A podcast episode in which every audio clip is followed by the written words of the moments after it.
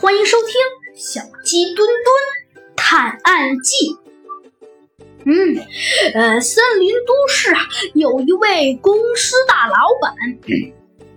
这位公司大老板呐，那可不一般。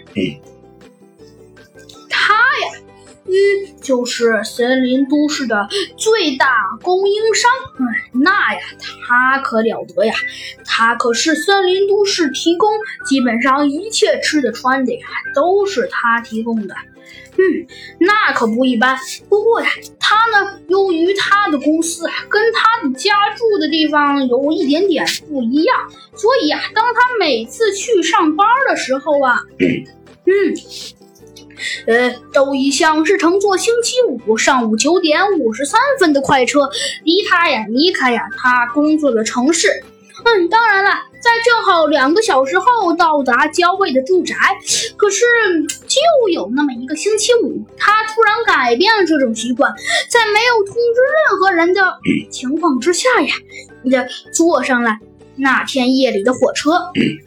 嗯，要是说这位公司大老板的，当他回到他的家里，已经快是近临午夜的时候啊，呃，他听见了他的秘书，呃呃，没错，呃，听见了他的这个秘书，呃，阿比特。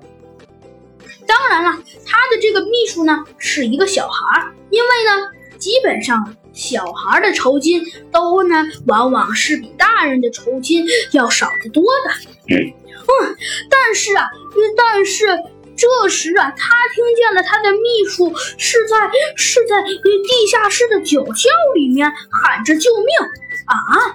只见呢，这可让这位公司大老板显得有些头大。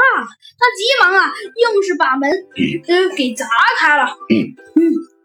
把秘书啊放了出来。秘书啊一见到这公司大老板呐，就说着：“先生，您总算回来了。”嗯，只见呢，阿比特说道：“对不起，先生，刚刚有一群强盗抢了您的钱。我听说他们要今天赶今天午夜零点的火车到到到到森林都市的郊郊外去。呃，现在还剩几分钟，怕来不及了。”啊！只见呢，呃，只见这位四大老板一听说什么钱被盗走了，切，那当然着急了，便急忙请了猴子警长啊来调查了这件事情。